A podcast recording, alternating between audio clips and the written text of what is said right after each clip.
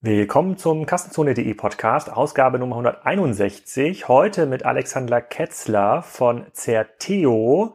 Das ist eine führende Plattform für den Handel von Business Equipment. Da wird er einiges erzählen, wie so ein Spriker-Projekt funktioniert, warum Business Equipment Handel keine Angst haben muss vor Amazon und noch so ein paar Dinge aus dieser Szene im B2B-Bereich. Sehr, sehr spannend. Und äh, heute haben wir den Podcast-Sponsor oder potenziellen Podcast-Sponsor komplett nativ eingebaut am Anfang des Gesprächs mit ähm, Alexander. Hört euch das selbst mal an, da muss ich jetzt hier nicht eine Minute oder zwei Minuten mir was ausdenken zu einem potenziellen Sponsor. Ähm, aber ihr hört gleich mehr nach dem Jingle. Viel Spaß!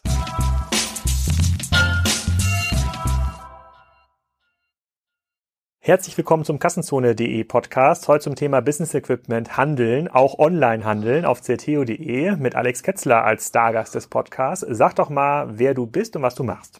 Äh, ich bin Alex Ketzler, ähm, bin Geschäftsführer bei der Certeo Business Equipment GmbH und die Certeo Business Equipment GmbH ist eine Tochtergesellschaft innerhalb des Taktkonzerns, äh, die sich mit der Marke Certeo in vier Ländern aktuell äh, mit dem Vertrieb von Business Equipment beschäftigt. Ja, bevor wir jetzt mal über den Markt des Business Equipments reden, was da eigentlich genau da, äh, dazugehört, äh, müssen wir hier noch ein bisschen Native Advertising machen. Äh, und zwar gibt es eine Sponsorenanfrage im Podcast von äh, Car2Go. Ich weiß noch nicht genau, über was wir sprechen sollen bei Car2Go, aber wir üben das hier schon mal so ein bisschen, damit die sich mal einhören können, wie das beim Podcast so läuft. Bist du Car2Go-Nutzer in Stuttgart? Ey, ich das jetzt nicht gekauft, ne? aber tatsächlich sind wir alle bei Zerteo Car2Go-Nutzer. Ähm, weil wir vor kurzem erst umgezogen sind und haben uns von unserem Hauptsitz der Zentrale der Takt AG in die Innenstadt von Stuttgart begeben und normalerweise würde man da mit S-Bahn und U-Bahn fahren, aber ein Großteil unserer Mitarbeiter, der halt zwischen den beiden Unternehmensteilen hin und her reisen muss, nutzt inzwischen Car2Go. Das ist total beliebt bei uns. Das ist günstiger, schneller, praktischer. Jeden Auslandsbesucher, den wir bekommen, ist begeistert von der Möglichkeit. Aber Car2Go hat in Stuttgart auf einmal die die, wie sagt man, Reichweite oder ja. die, den, den Umkreis verringert, so dass ah. man jetzt teilweise nicht mehr dorthin kommt, wo man hinkommen möchte. Deswegen die Bitte an Car2Go, wieder ein bisschen weitermachen. Ja. Diese Kritik habe ich auch schon in, in, in, in Hamburg wahrgenommen bei den einem oder anderen Nutzer. Das glaube ich, da geht es irgendwie um Effizienzausnutzung. Gibt es da noch viel Wettbewerb in, äh, in Stuttgart? Für, in, Außer S-Bahn, U-Bahn. Aber es gibt keine anderen Carsharing-Anbieter? Wir haben noch keine wahrgenommen und das reicht ja dann eigentlich. Und habt ihr so einen Firmentarif dann? Also kauft ihr quasi über nee, CT oder einen nee, Firmentarif, nee, alles Firmentarif so ein? privat sozusagen. Privat, na, ich glaube, da gibt es bestimmt Lösungen. Ähm, ich, ich nutze das auch ganz gerne, wenn ich mal ähm, das brauche. Ansonsten bin ich ähm, doch schon regelmäßiger Bahn- und, äh, und äh, Taxifahrer. Aber ich glaube, in meinem Freundeskreis in Hamburg, die tatsächlich in Hamburg ähm, wohnen und die noch nicht mindestens zwei Kinder haben. Mhm. Ich glaube, da gibt es eigentlich gar keine Alternative außer ja. Car2Go. Da gibt es auch irgendeinen anderen Anbieter, den Namen habe ich jetzt äh, ähm, vergessen. Und äh, äh, das ist, glaube ich, schon eine coole Sache. Da bin ich aber mal gespannt, was das Briefing von Car2Go, wenn sie denn Podcast-Sponsor werden, was das eigentlich ergibt und über was da angesprochen werden äh, ähm, soll. Dann ist es nicht mehr Native Advertising, es ist ein Paid. Ja, und Firmentarif können wir natürlich drüber sprechen. Firmentarif, genau. Ja, Firmentarif, äh, Stichwort Firmentarif. Genau. Aber lass doch mal jetzt über das Thema Business Equipment reden. Über was für einen Markt reden wir denn eigentlich? Was sind das eigentlich für Produkte? Wie groß ist dieser dieser Markt in Deutschland und Europa und dann schauen wir uns eigentlich mal an, wie das bisher gehandelt wurde, dieses Zeug. Business Equipment an sich sind äh, Schreibtische, Besprechungsraumstühle, Hubwagen, Regale, Reifenregale, also alles, was man eigentlich an, an ähm, haltbaren Gütern in einem Unternehmen braucht, äh, um sein Geschäft zu, zu betreiben. Ob das Handwerk ist, ob das äh, Dienstleistung ist, äh, spielt eigentlich keine Rolle. Und also alles, was wir hier gerade sehen, verkaufen wir auch. Was wir nicht tun, ist Papier, also diese C-Güter sozusagen verkaufen wir nicht. Das Verbrauchsmaterial. und, genau, verkauft ihr sowas wie Drucker, Drucker, Toner und sowas? Äh, und ne, wir haben ja eine Strategie, wie wir uns weiterentwickeln wollen. Wir können ja gleich noch über, was ist Business Equipment aus unserer Sicht, aus unserer Zerteo-Sicht eigentlich. Ähm, aktuell noch nicht. Ne? Also alles, was mit Elektronika zu tun hat, noch nicht.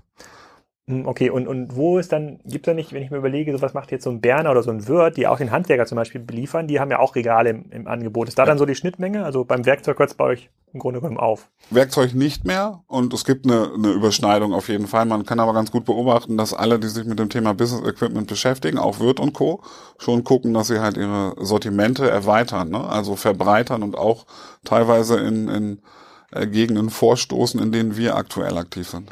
Und gibt es in diesem Markt ähm, richtige Marken? Also ich, ich nehme das so ein bisschen wahr wie den Möbelmarkt. Da gibt es so eins, zwei so wirklich Premium-Marken im Möbelmarkt wie Vitra und so ein paar auch Ja. Schrankhersteller, die man irgendwie kennt oder wiedererkennt, auch in Büros, gibt's im, im, im Business-Equipment-Markt, jetzt außer bei den ele- elektronischen Geräten, gibt es so Marken, wo man sagt, oh, du hast einen äh, ähm, äh, verstellbaren Schreibtisch von XYZ oder oh, dein Bürostuhl von Interstuhl sehe ich ganz oft in der Brand 1, äh, die machen da Werbung. Das wäre so eine Marke, die mir da irgendwie einfällt, aber ist das irgendwie prägnant? Machen die viel Umsatz? Ähm, gibt es noch nicht so. Wenn man, wenn man einkauft und wenn man als Händler auftritt, dann kennt man Marken, aber ähm, f- aus, so einer, aus so einer Kundensicht spielt das noch nicht so die Rolle im Okay. Massenmarkt. So für den privaten Gebrauch, wenn du einen Schreibtisch brauchst oder sowas, dann guckst du schon mal nach Bisley, Interlübke, alles was es da so gibt, klar, ne? aber in, in so dem Business-Equipment-Markt gibt's die noch nicht.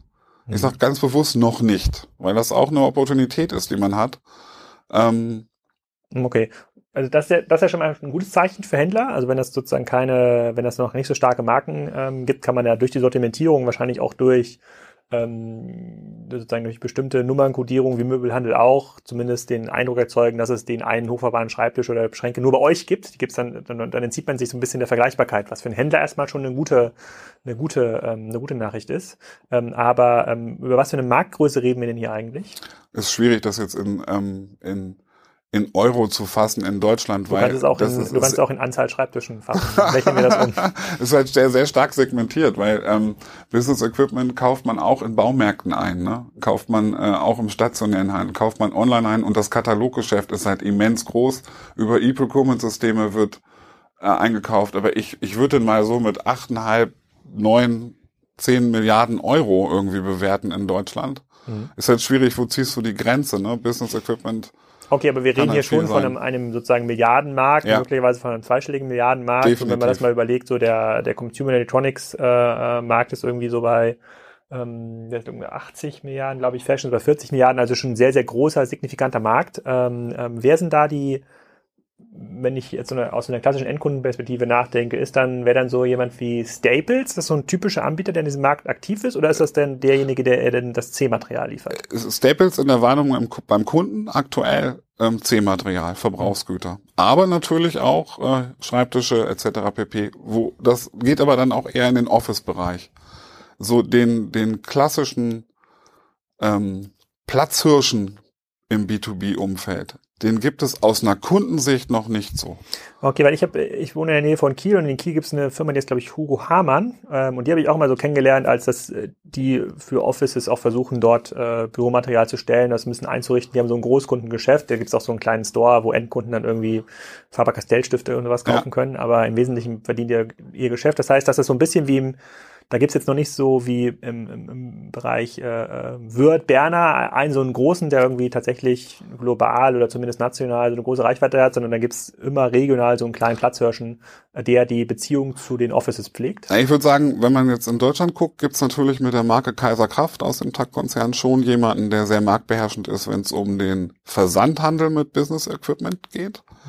Aber die größte Konkurrenz sitzt halt regional dann durchaus in solchen Unternehmen, wie du sie gerade beschrieben hast, ne? die halt dann aber auch nur eher regional vertreiben Mhm. und nicht deutschlandweit oder sogar europaweit. Ähm, es ist sehr, sehr, ein sehr, ja, sehr segmentierter Markt an, an der Stelle. Und du hast gerade auch schon genannt, das Thema Katalog. Kann man das irgendwie trennen in die einzelnen in Kanäle? Ich kenne es ja damals, äh, ich habe damals auch ganz viele Kataloge gesehen von Otto Office und dann ganz, ganz viele Anbieter oder Katalognamen, die ähm, da kannte ich die Katalogmarken gar nicht, die das dann mal an die Offices geschickt haben und gesagt, hier meistens war der Titelseite total günstiges Druckerpapier oder irgend so einen, Mhm. irgend so einen Streichpreisangebot. Mhm. Ähm, und dann konnte man dann irgendwie Regale kaufen und tatsächlich Schreibtische, Stühle, alles, was man so im Büro, äh, im Büro hat. Ähm, wie hoch ist denn der Online-Anteil in diesem Markt? Auch schwierig zu sagen. Ich, ich würde mal sagen, dass der so zwischen 20 und 25 Prozent sich bewegt. Erst. Ne? Was daran liegt, dass ein Großteil davon echt noch über regionale Vertriebswege, Mhm. über teilweise sogar Baumärkte ähm, passiert oder über einen Ikea-Laden, wo ich Büroausstattung Mhm. kaufe. Also online ist da noch eine Menge zu holen. Hm, Okay, dann, also 25 wäre schon eine ganze Menge. Fashionhandel sind wir auch bei 25. Ich hätte den jetzt intuitiv ein bisschen geringer eingeschätzt, aber da müssen wir noch mal ein bisschen Zahlen, ähm, Zahlen. Ich muss setzen. auch immer aufpassen, weil ich habe teilweise Zahlen im Kopf. Ähm, Was, was schwierig ist halt, wo fängt Business Equipment an und Mhm. wo hört es auf? Nämlich die ganzen C-Güter raus, ne? Äh, aus Office äh, Supply sozusagen, hm. also Papier etc., was man auch dem zurechnen könnte, dann liegen wir definitiv bei 25 Prozent. Hm. Nehme ich die raus, ist es definitiv weniger. Hm, okay. Okay, also einfache transaktionale Verbrauchsprodukte, wenn man die rausrechnet, könnte man vielleicht sogar unter 10 Prozent, äh, unter ja, 10 Prozent landen. Okay, aber grundsätzlich ist jetzt ja so, also dann ist dieser Markt jetzt quasi in genauso einem Wandel wie der B2C Fashion Consumer Electronics Markt so vor 10, 15 Jahren. Da haben ja auch noch die Kataloge dominiert. Und jetzt seid ihr mit CTO.de, das ja auch sozusagen mit der Brand, in der, in der ihr unterwegs seid, ähm, ähm, sehr aktiv. Erwartest du, dass man über den Online-Zugang in Zukunft deutlich effizienter Kunden erreichen kann und da auch über Skaleneffekte gut mitwachsen kann? Ja. Ähm, oder, oder was ist eigentlich dir, was ist so ein bisschen dieser, die, der USP-Gedanke, der hinter einer Plattform wie CTO.de äh, steckt? Also wir wollen ja erst zu einer Plattform werden, mhm. ne? ähm, äh, aber es wird sich genau das, es wird genau das gleiche passieren wie in der Touristik in 90er Jahren, wie im B2C-Handel in den letzten zehn Jahren wird jetzt im B2B-Handel auch passieren. Es wird Plattformen geben müssen, auf denen, äh, geben werden, auf denen du Business Equipment kaufst und zwar in der ganzen Bandbreite. Ähm, und wenn du dann in der Lage bist, das logistisch abzubilden, das ist die Herausforderung häufig, ne? weil Schuhe zu versenden ist relativ einfach. Da schicke ich einen äh, UPS-Fahrer los und der gibt dir die am nächsten Tag.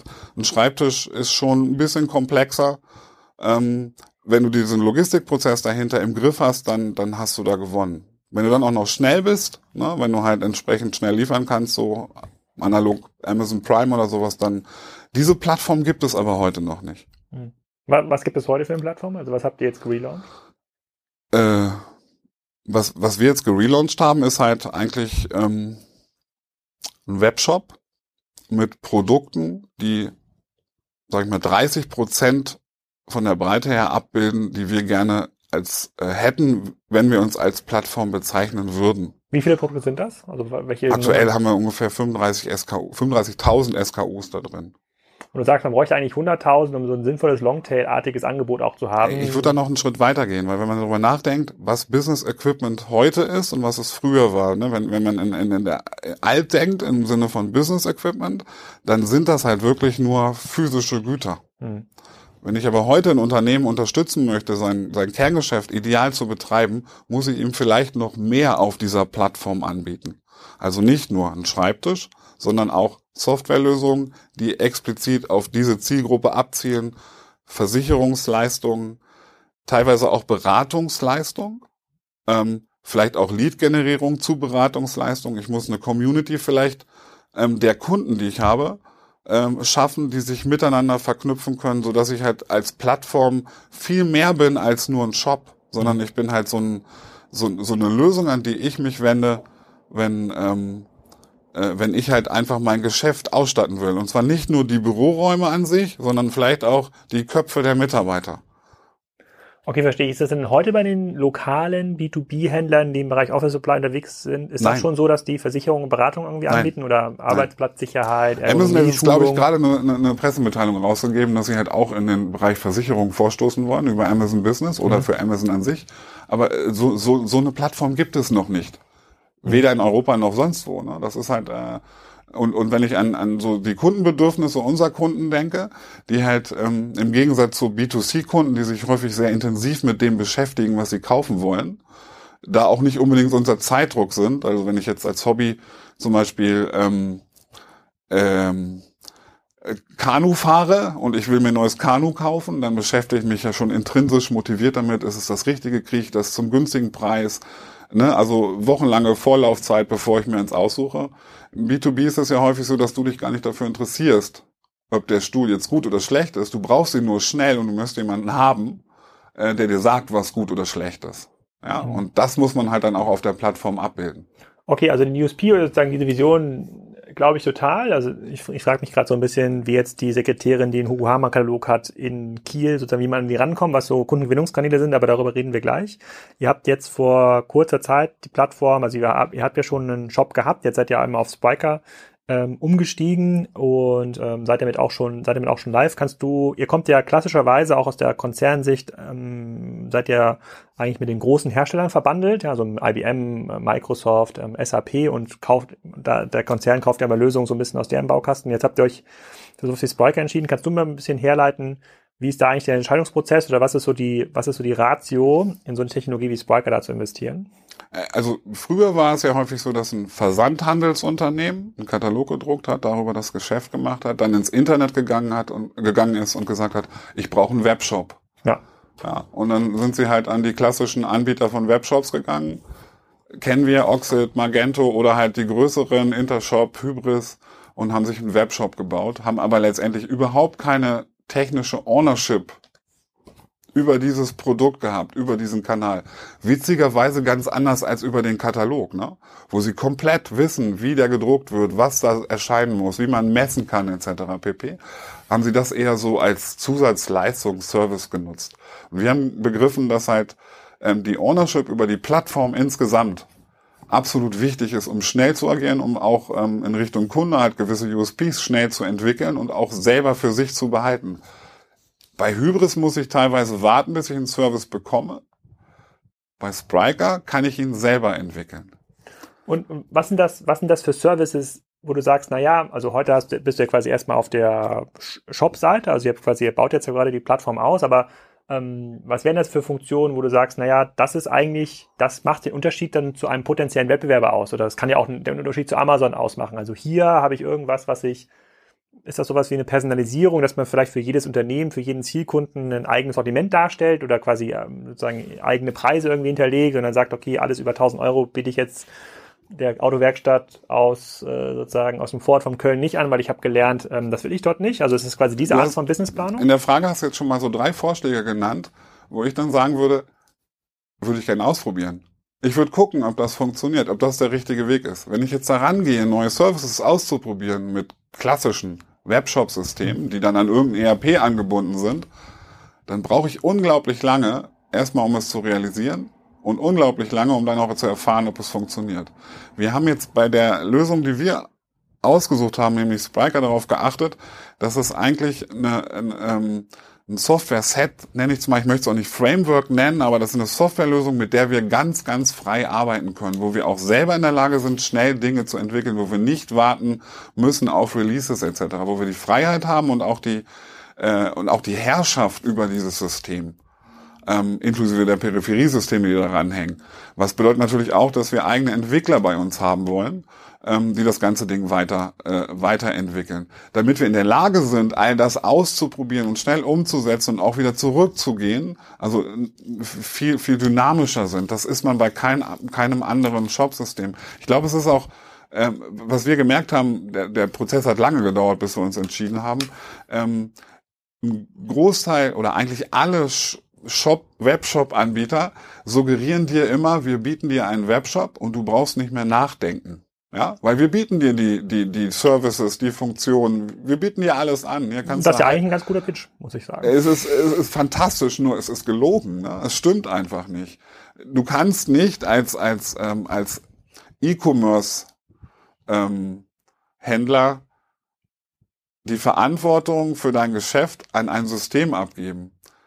Und das ist bei Spriker ein bisschen anders. Ähm, Spriker sagt ganz klar, du musst selber denken, wie du es haben willst. Und wir, wir versetzen dich aber in die Lage, das zu tun. Ne? Und das, das ja, also das ist ja quasi auch, äh, ja klar, das sagen wir auch, das sagen ja sozusagen Boris sagt das ja auch äh, in, in den in den Gesprächen mit dem Kunden. Da wird ja uns ja immer erwidert, naja, das aber, ich habe ja gar keine Leute, also ich habe, die Leute sagen nicht, ich habe keine Leute, die selber denken, sondern ich habe ja gar keine Produktmanager, ne? ich habe ja gar keine ähm, ähm, Entwickler, die es irgendwie können. Kannst du mal ein bisschen sagen, was dazu, also A, wie seid ihr heute aufgestellt, so personell? Also habt ihr irgendwie Leute dazu zu, zu geheiert? Macht ihr das irgendwie mit, mit einer Agentur? Wie ist das eigentlich auch in Stuttgart? Weil wir haben ja auch sehr viele Kunden mittlerweile im Stuttgart-Raum Stuttgart. Findet man eigentlich Leute eigentlich für mit, mit diesem Mindset und auch mit ähm, der Fähigkeit, mal solche Business-Anforderungen zu, ähm, zu definieren und dann mal auszuprobieren? Oder, ähm, ähm, oder muss man da eher nach Berlin gehen oder kann man vielleicht auch einen Vorort von Stuttgart gehen? Kannst du ein bisschen was dazu erzählen? Haben auch lange drüber nachgedacht. Ähm ich fange mal mit dem ersten Teil an. Teamaufbau. Ähm, das eine ist halt eine Software zu haben, dann braucht man halt auch Leute, die die Software beherrschen. Da sind wir natürlich damit gestartet, dass wir externe Leute geholt haben, Freelancer und auch mit einer Agentur zusammengearbeitet haben. Da aus meiner Sicht halt ähm, es essentiell für dieses Geschäftsmodell ist, die Plattform zu beherrschen, brauche ich auch ein eigenes Team und eigene Leute. Die suchen wir auch. Da haben wir uns in Stuttgart am Anfang auch schwer getan. Wir haben dann aber gemerkt, das liegt nicht daran, dass uns keiner kennt, Nein, das liegt hauptsächlich daran, dass uns keiner kennt. Das liegt ein bisschen auch daran, ähm, ähm, dass dass man Zerteo früher so ein bisschen auch mit Konzernstrukturen verbunden hat. Da haben wir dann äh, am Anfang uns echt schwer getan, Leute zu finden haben dann aber Dinge geändert. Also zum Beispiel einfach so ein Umzug in ein neues Environment, in eine neue Umgebung, Gestaltung von Büroraum führt dazu, dass Leute sich auf einmal viel wohler fühlen, wenn sie bei dir sitzen in einem Vorstellungsgespräch. Und es ist leider inzwischen so, oder Gott sei Dank, je nach Perspektive, man stellt sich ja als Unternehmen bei guten Leuten vor und nicht mehr umgekehrt. Ne? Und da muss man halt entsprechend sich positionieren. So ein bisschen auch Employee Branding betreiben, ähm, sehr, sehr klar sein, und da haben wir in den, gerade in den letzten drei, vier Monaten gemerkt, es ist auch in Stuttgart möglich, an einem interessanten Standort mit einer interessanten Aufgabe die richtigen Leute zu bekommen. Okay, und, und wo und findest du die? Also machst du ganz normale Leute, stellst du dann Stellenanzeigen für nur, Product Manager in Stellenportale? Nur ein? über Netzwerken. Also nur über Netzwerke, teilweise mit Agenturnetzwerke, teilweise über äh, Veranstaltungen ähm, wie diese B2B Commerce Days. Ähm, Kontakte. Findest du einen guten, hat der Freunde, hat der ein Netzwerk, spricht andere an, überzeugt die davon, dass ZTO ein cooler Arbeitgeber ist. Also nur so. Über Stellenanzeigen kannst du es eigentlich vergessen. In den klassischen Kanälen macht es keinen Sinn. Okay. Ähm, und was auch wichtig ist, ohne jetzt Lobhudelei für Spriker zu betreiben, die Tatsache, dass wir Spriker einsetzen, ist in so einer Developer Community ein Zeichen dafür, dass ein Unternehmen es ernst meint und auch Freiheit in der Selbstverwirklichung eines Entwicklers gibt. Im Gegensatz zu Oxid. In vielen Bewerbungsgesprächen hören wir dann, ey, Spiker ist ja cool, da brauche ich ja nicht Module miteinander verknüpfen, sondern da kann ich ja wirklich im Code arbeiten. Das ist ja auch so. Also ich, also ich glaube, es spricht halt sehr gute Leute an, muss ja. man fairerweise auch, äh, muss man, das muss man auch sagen. Man muss die auch erstmal finden, diese guten, ähm, diese guten Leute.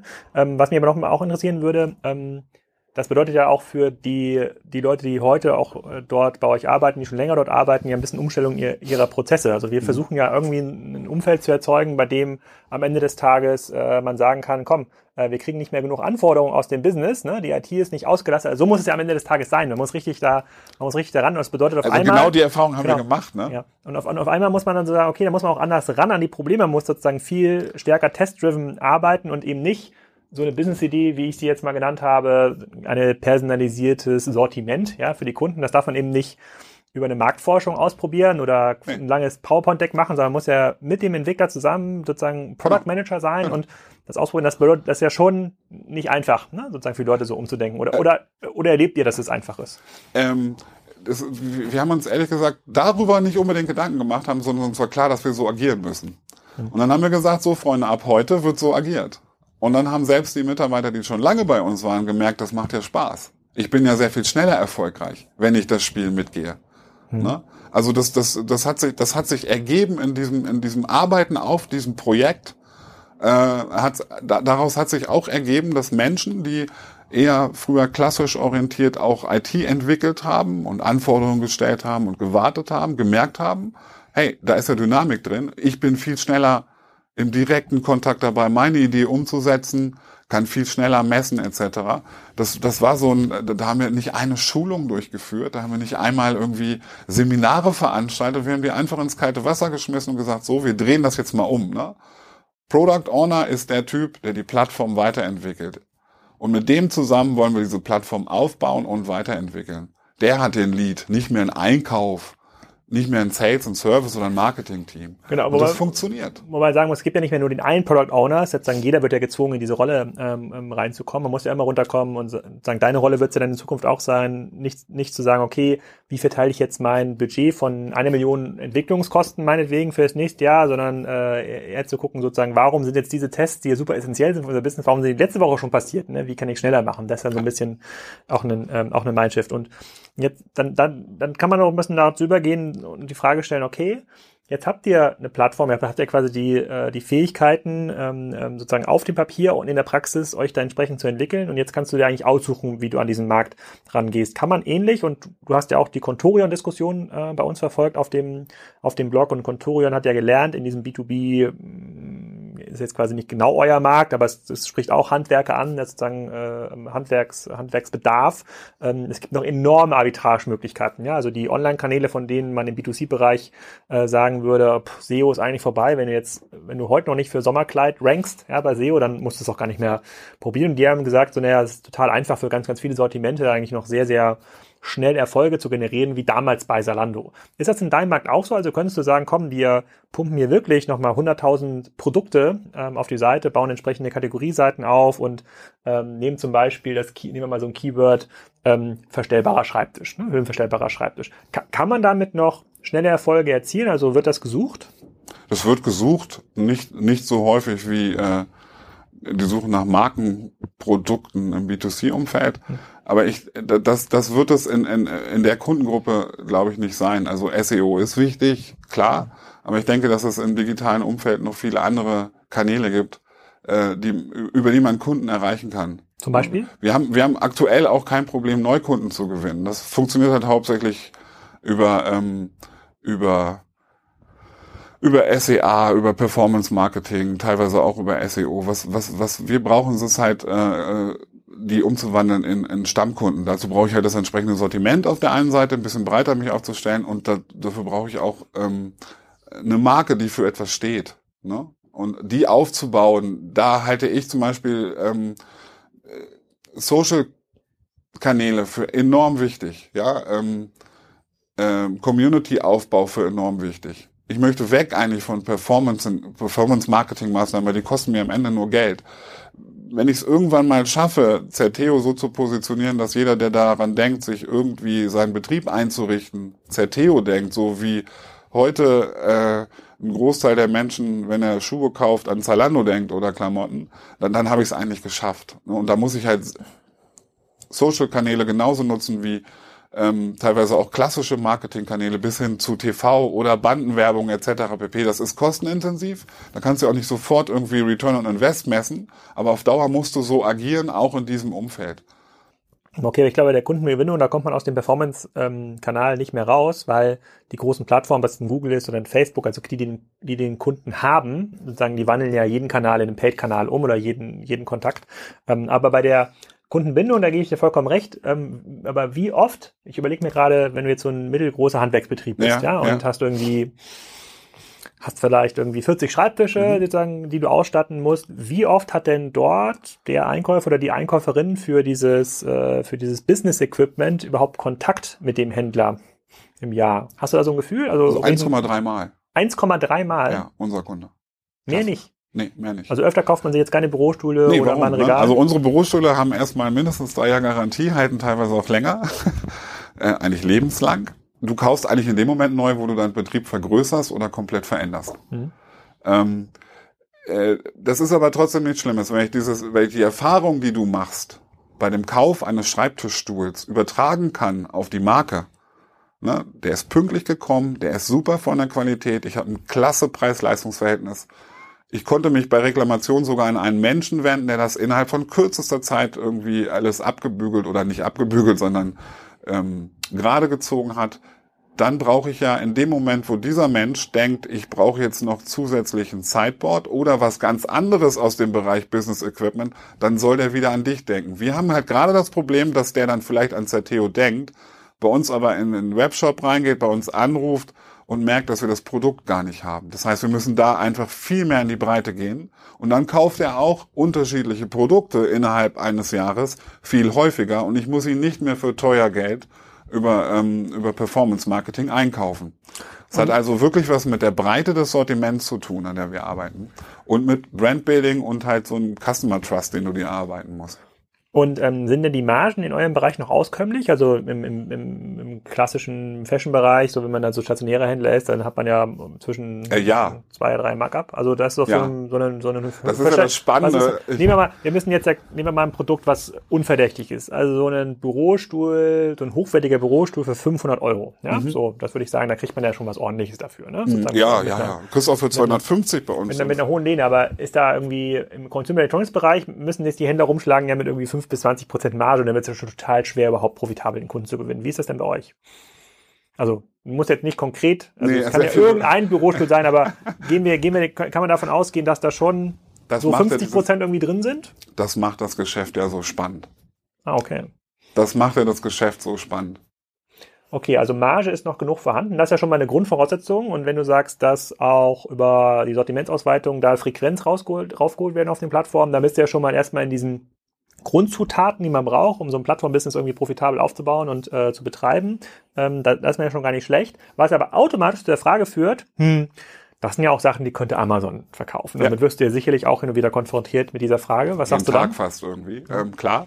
Ähm, das stimmt auch. Natürlich kann Amazon das verkaufen. Ähm, aber das ist jetzt auch wieder so eine Kund äh, Kundentypus-Geschichte. Ne? Ähm, stell dir vor, du lässt hier eine Veranstaltung stattfinden und du sagst deiner Assistentin irgendwie, ich brauche da 20 Stühle, die müssen auch genau pünktlich zu der Veranstaltung da sein. Ähm, und einen Tag, du bestellst das bei Amazon, von mir aus auch über Prime, und es ist halt logistisch auch schwierig abzubilden. Die müssen hier aufgebaut werden. Die müssen hier hochtransportiert werden in den dritten Stock. Und dann kommt es dazu, dass irgendwie einen Tag vor der Veranstaltung die Stühle nicht da sind. Trotz Prime, trotz exzellenten On-Site-Service. Dann guckst du deine Assistentin an und fragst, wo sollen die denn jetzt sitzen?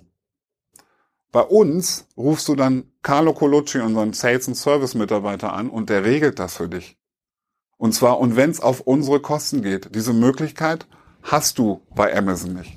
Der zweite Punkt, den ich da bringe. Okay, Amazon, warte mal, lass mich mal ganz kurz dieses Argument äh, einmal kurz verdauen. Du sagst also, im, äh, für die Sachen, die nicht rein transaktional sind, also wenn ich jetzt hier schon 100 Mal den, den Schreibtisch bestellt habe, den höhenverstellbaren Schreibtisch, äh, bei Amazon würde ich ja sagen, okay, dann kann ich jetzt auch das 101. Mal irgendwie warten.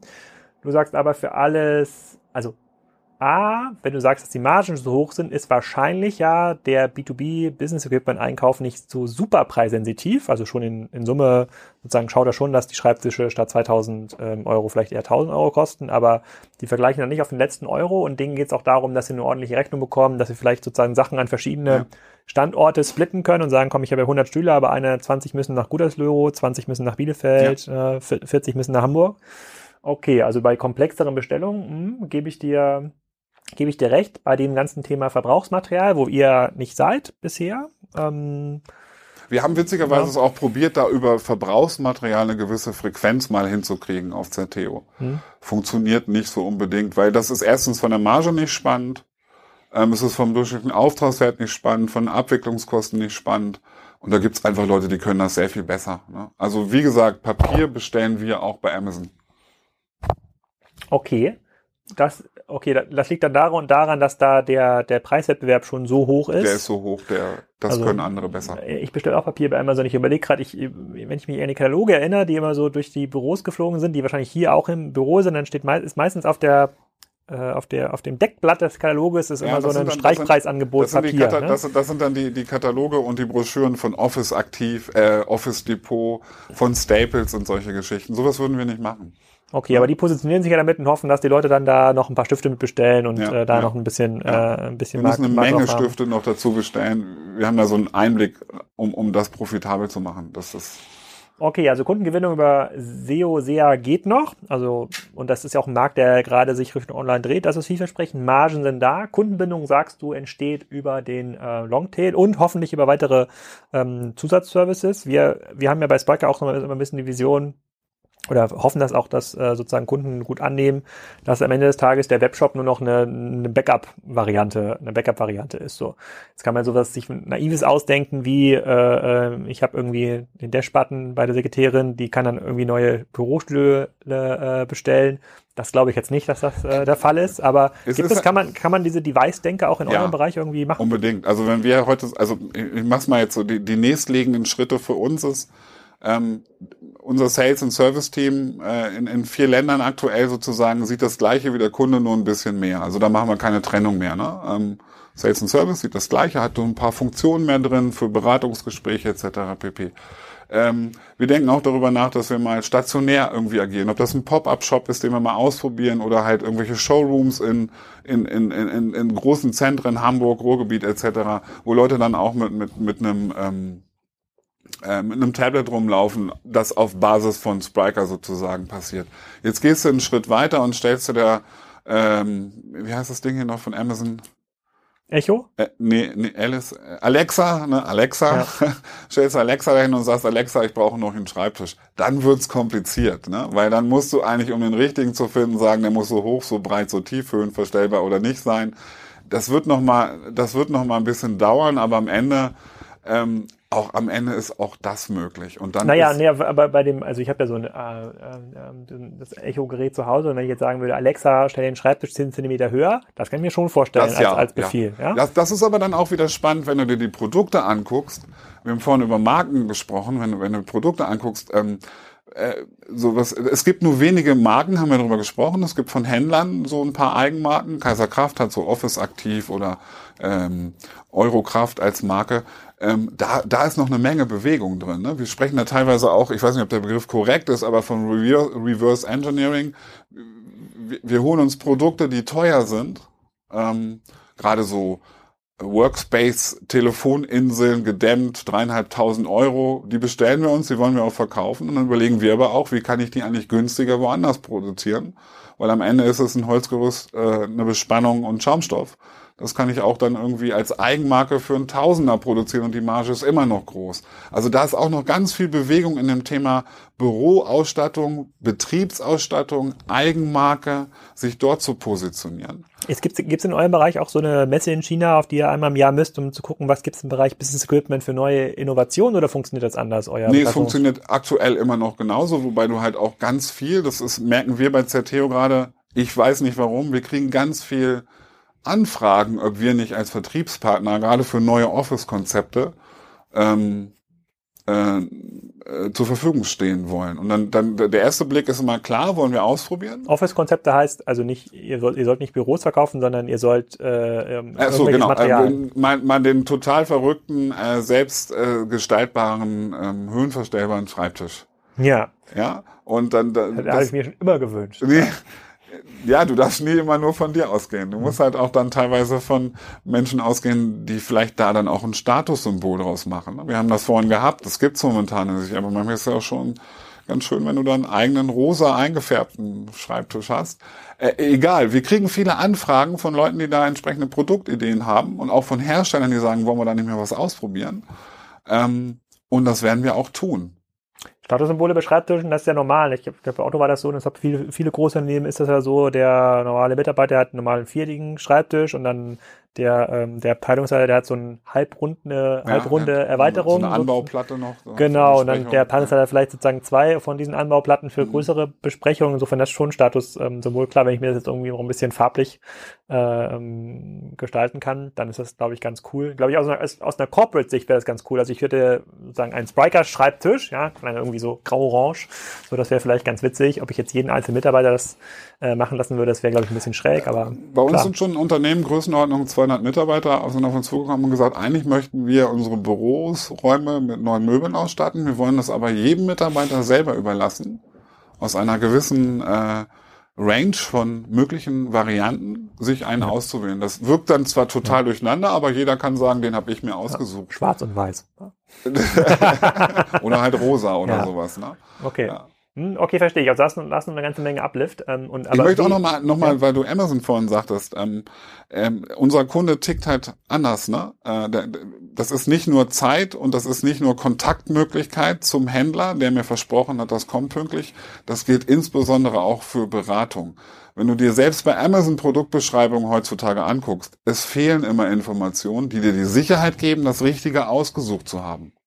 Das sind ellenlange Texte, Tabellen, das sind ähm, 7 mal 7 mal 500 Millimeter Angaben, ähm, die verwirren erstmal. Und ich habe noch niemanden kennengelernt in einem Unternehmen, der wirklich Lust hat, das alles durchzulesen und anfangen zu messen und zu überlegen. Deswegen ist äh, für uns auch diese Beratungsleistung am Telefon enorm wichtig. Ne? Die Leute, die bei uns im Sales und Service arbeiten, die kennen sich mit den Produkten aus. Und da gibt es teilweise echte Dankbarkeit von einer Sekretärin, die sagt, hey, wollte ich mich nicht mit beschäftigen?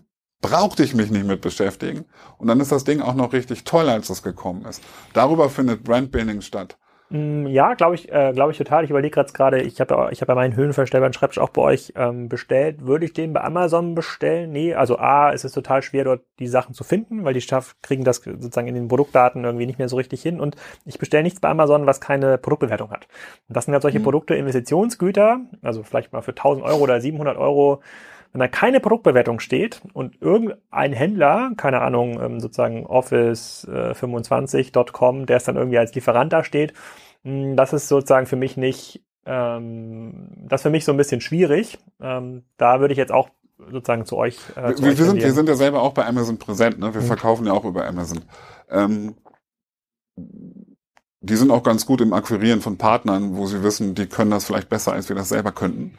Ähm, was wir merken ist. Ja, Lennart, Lennart, Lennart hat ja auf dem DCD B2B letzte Woche gesagt, egal wen Amazon äh, ähm, anruft, äh, im Gespräch heißt es immer, Sie sind für uns auf jeden wichtig, Fall in der genau, Kategorie genau, in den absolut, Top 3. Genau, absolut, absolut richtig. Auch wenn 100 Partner angerufen ähm, werden. Das, das, ja, ich muss auch immer schmunzeln, hast du recht. Ähm, auf der anderen Seite ist es so, wir merken halt, ähm, Kunden, die uns bei Amazon finden, bei uns einmal bestellt haben, obwohl wir die ja nicht äh, bewerben dürfen etc., auch keine Daten haben außer den Lieferantendaten, das machen wir auch nicht, äh, haben wir über unsere BI-Systeme herausgefunden, dass äh, 20 Prozent beim nächsten Mal direkt zu uns kommen.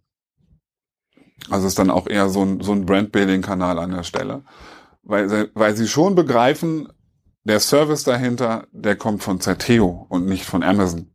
Hm. Dann mache ich es doch lieber direkt. Ja.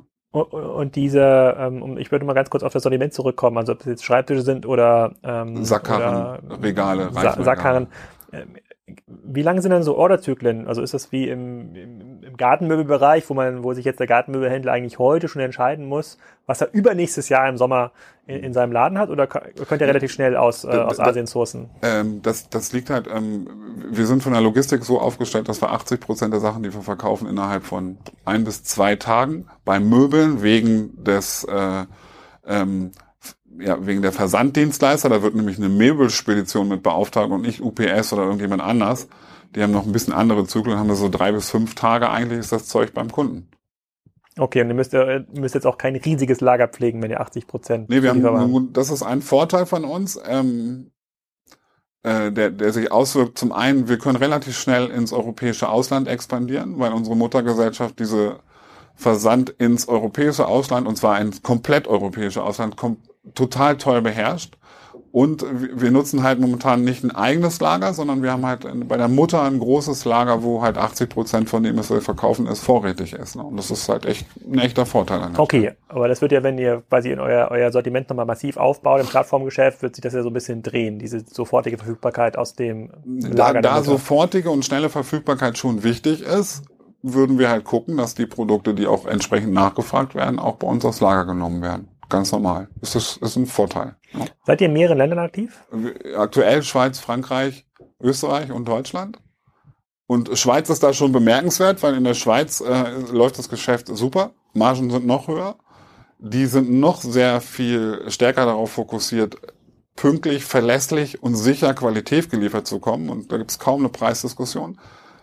Amazon ist nicht in der Schweiz aktiv.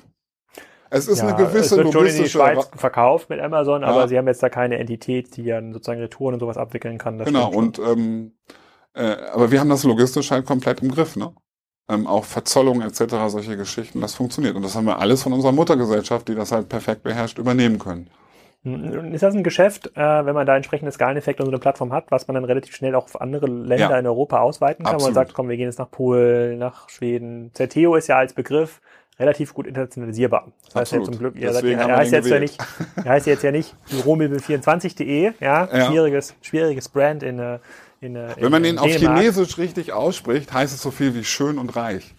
Wenn man ihn falsch ausspricht, heißt das das Gegenteil. Aber ähm, nee, der ist sehr schön internationalisierbar und kommt ja auch aus von, von Cito, lateinisch, äh, schnell und, und Certus sicher gewiss.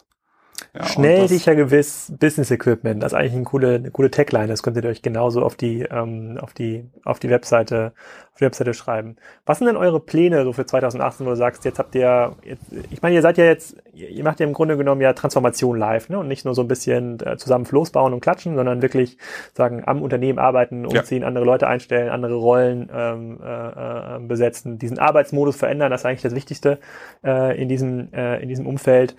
Ähm, wenn du jetzt auf 2018 guckst, das haben wir ja bald, was sind so die Dinge, bei denen du sagst, boah, hier, hier freue ich mich richtig drauf? Äh, zum einen halt auf die Sortimentserweiterung. Viel breiteres Sortiment. Auch mit hin äh, zu, zu ja, immateriellen Gütern, ne? Versicherung, Software.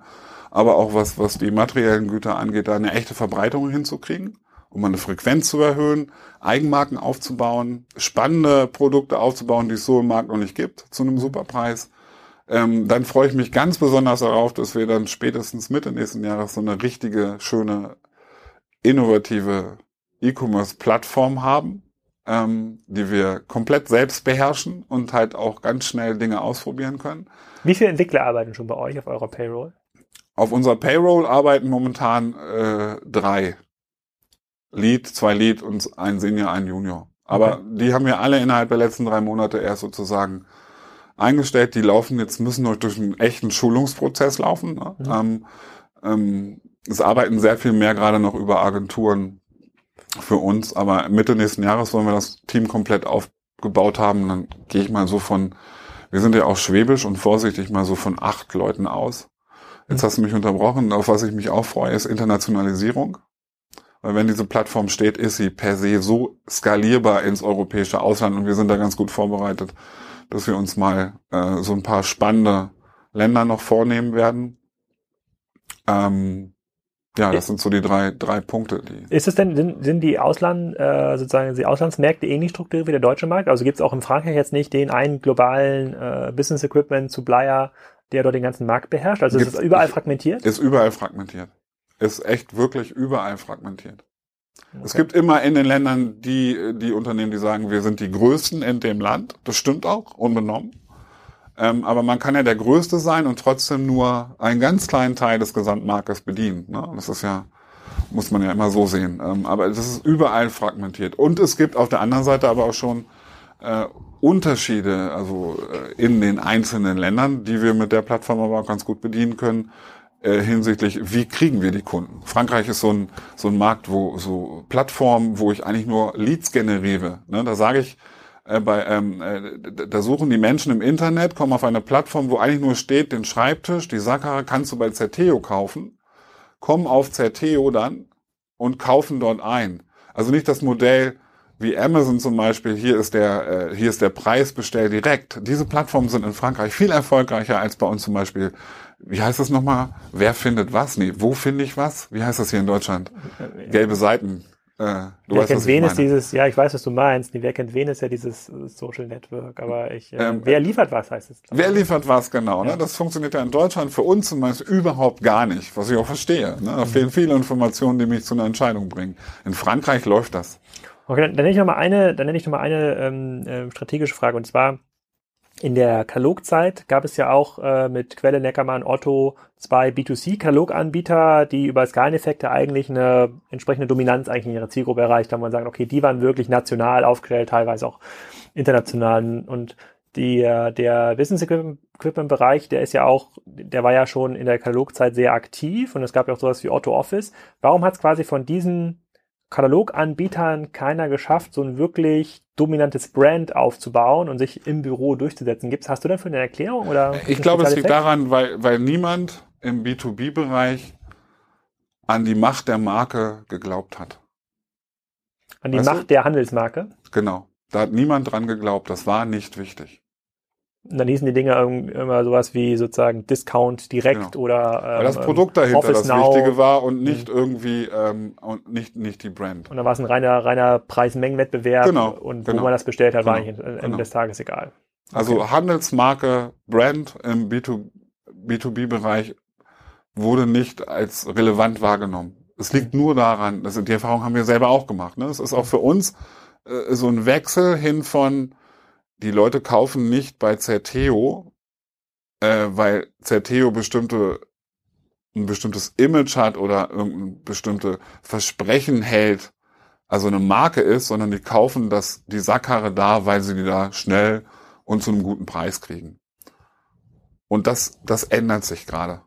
Hm. Also das, das ich kann aus eigener Erfahrung bestätigen, dass es gibt die besten verstellbaren Schreibtische äh, bei euch. Das muss man einfach ganz neutral auch mal hier sagen. Freut mich. Die man ja. noch nicht mit Car2Go transportieren kann, aber äh, dafür habt ihr den, dafür habt ihr den Lieferzwürfel. Ja, auf jeden Fall spannend. Also ich, ich, ich ähm, äh, wir haben das ja in dem Kongress letzte Woche in Stuttgart, auf letzte Woche in Stuttgart ja auch festgestellt, dass wirklich so eine Aufbruchstimmung in diesem Markt, so ein äh, extreme Potenzial. Es gibt viele Parallelen zu dem Aufbruch eigentlich so Mitte der 2000er, vielen E-Commerce äh, ähm, Plattform. Da kann man, glaube ich, vieles übernehmen und lernen. Das ist ganz cool. So, das glaube, dass ihr habt, müsst quasi dann eigene Dinge neu interpretieren und neu lernen in dieser B2B-Innovation, also weil die Kunden noch so ein bisschen anders ticken, weil die Kanäle sich mittlerweile verändert haben, weil auch SEO sehr wahrscheinlich teuer wird in den, ähm, in den nächsten Jahren. Aber es klingt und wirkt auf jeden Fall sehr vielversprechend, was ihr da habt. Und ich finde es auch cool, wie das quasi mit der Taktgruppe integriert und geleveraged ist am Ende des Tages, dass man da mit dem Sortiment auch startet. So ist ja auch ähm, About You ähm, ganz am Anfang sozusagen in das Sortiment eigentlich reingekommen über die Otto-Sortimente um sich dann äh, über die Zeit so ein bisschen zu emanzipieren. Scheint eine vielversprechende Strategie zu sein. Ähm, suchst du noch viele Leute, dann könnte, hättest, ja, du jetzt nochmal ja, die, klar, also, jetzt hättest jetzt nochmal die Gelegenheit, ja, deine ähm, offenen Stellen einfach mal zu promoten. Also wir, wir suchen halt Developer, die Bock haben, Geschäftsmodelle mitzuentwickeln und nicht nur irgendwie nur in einzeln zu probieren. In Stuttgart, aber Stuttgart hat auch viele Vorteile. Ähm, ein Flughafen, äh, einen tollen Hauptbahnhof demnächst ähm, und äh, wir haben echt ein enorm tolles Bürogebäude, wo es ganz viel Spaß macht. Ja, das haben wir schon im Vorfeld geklärt. Wir sitzen ja auch hier in Hamburg in der Schokoladenfabrik. Ihr sitzt jetzt auch in der Schokoladenfabrik. Ja, genau. Ich glaube, das ist zwingende Voraussetzung für ein erfolgreiches E-Commerce-Modell, dass man sich in die Räumlichkeiten einer ehemaligen Schokoladenfabrik irgendwie einmietet. Das haben wir gemacht. Das hat Spiker in Hamburg gemacht. Ich weiß, im Sprengel äh, in Hannover, Sprengel Schokolade ist auch noch Büroraum frei. Also ähm, scheint zu funktionieren. Also und, und außer Entwickler suchst du noch andere Leute? Äh, Category Manager. Einkäufer.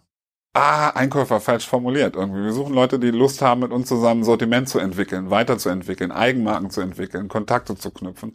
Suchen wir auch. Also ihr wollt im Grunde so wie About You das Edited entwickelt habt, wollt genau. ihr eigentlich auch dann äh, ähm, für Büromöbel sozusagen ja, schicke. Das wäre wär, wär so ein Traum, ne? Ende 2019 dann, dass wir da, da stehen. Also Category Manager, Developer, ähm, und, und Menschen, die echt Lust haben, so ein Modell mitzuentwickeln auf einer sehr sicheren Basis. Ne? Ähm, wir haben auch schon Leute kennengelernt in den Gesprächen in letzter Zeit, die waren vom Typ her einfach toll und haben dann gesagt, die stellen wir jetzt ein, ohne zu wissen, was genau die machen.